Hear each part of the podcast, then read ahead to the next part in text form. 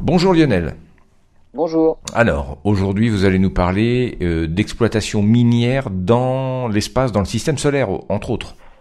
Eh bien oui, il se pourrait en fait que des astéroïdes puissent devenir de véritables sources de minéraux, des mines spatiales.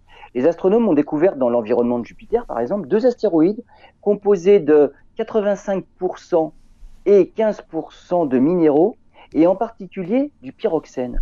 Et vu leur taille, il y en a un entre 1 et 2 km, et l'autre de 3 km. Et ces réserves seraient alors supérieures à celles même encore disponibles sur Terre. En analysant le spectre des astéroïdes avec un télescope infrarouge basé à, Hawaï, on a découvert que l'astéroïde le plus gros renferme 28 milliards de tonnes de fer, 2 milliards et demi de tonnes de nickel, 157 millions de tonnes de cobalt, des traces de cuivre, de rhodium et même de l'or.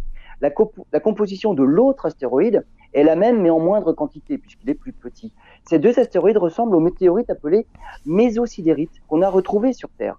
On pense déjà à l'exploitation de ce genre d'astéroïdes car certains minerais se révèlent extrêmement rares sur Terre. Le palladium, le platine, le rhodium.